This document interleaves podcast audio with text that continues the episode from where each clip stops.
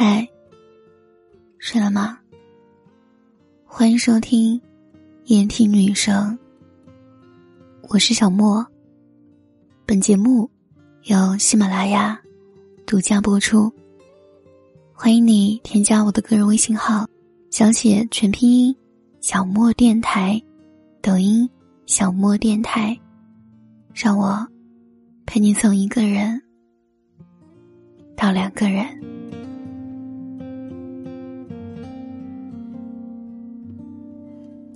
我们常常会把有父母在的地方比作港湾，比作温暖的小屋。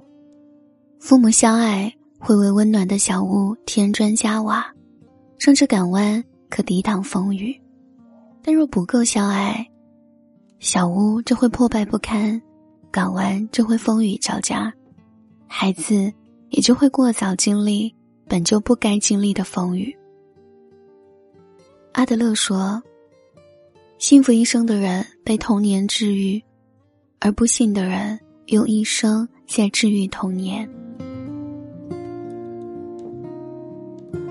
上周末和毛哥聊了会儿天，他说他和女朋友吵架了。女朋友说跟他在一起感到很痛苦，因为毛哥经常下意识会去依赖和控制他。久而久之，他女朋友感到压力很大，喘不过气来。于是提出了分手。毛哥说：“哎，其实我也知道我自己是什么问题，我也在改，可是真的很难。”我看着眼前的毛哥，突然有些心疼。我知道，他会这样，其实跟他小时候的成长有着很大的关系。小时候没有得到很好的关爱，于是长大后。就在爱情里，加倍的找补。我自己也写过许多文章，也看过许多故事。其实这种情况是存在内在冲突的。有些人很喜欢控制别人，是因为从小在家庭里没有得到足够的爱和安全感。童年长期的安全感缺失，给他带来极大的心理负担，严重的还会产生心理问题。这些阴影或大或小，都将影响一生的幸福走向。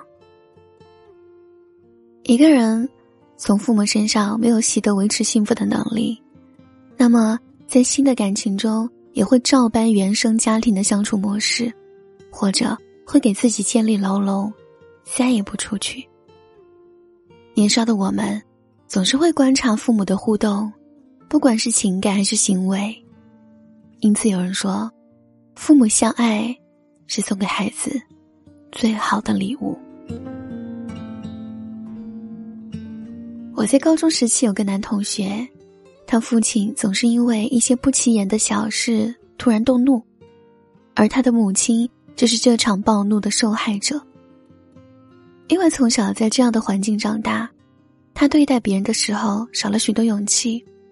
虽然平时观察他和其他人没有什么不同，但是日常生活中他的事物和人的躲避倾向十分严重，不愿意去交更多的朋友，会因为同学的一些玩笑或者小的挫折流泪，对未知的探索兴趣也非常低下。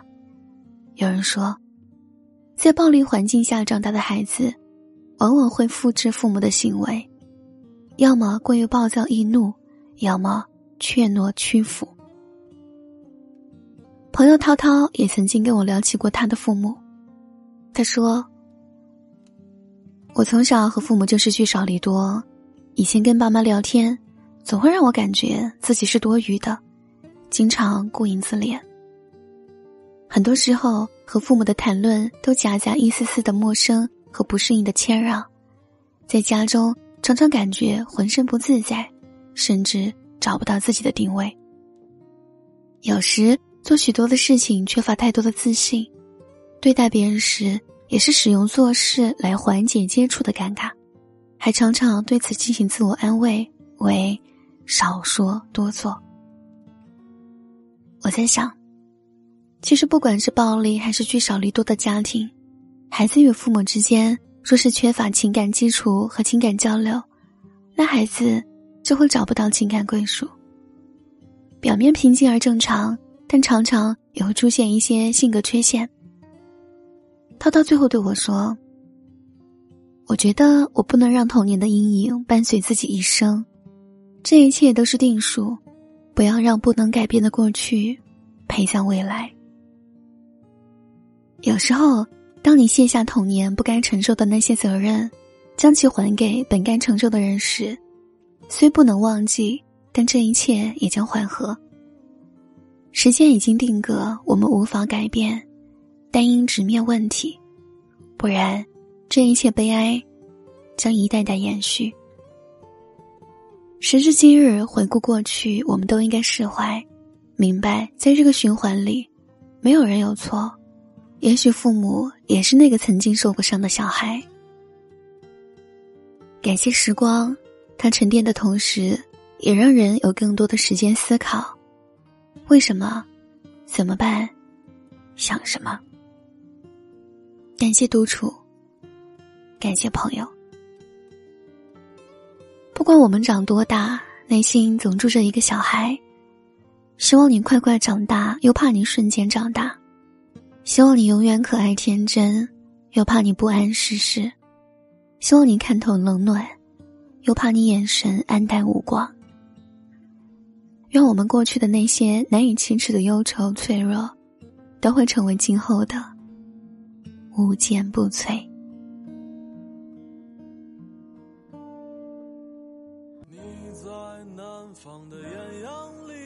晚安。我在北方的寒夜里四季如春。天黑之前来得及，我要忘了你的眼睛，穷极一生。做不完一场梦，他不再和谁谈论相逢的孤岛，因为心里早已荒芜心里再装不下一个家，做一个只对。自己说谎的哑巴。他说你任何为人称道的美丽，不及他第一次遇见你。时光苟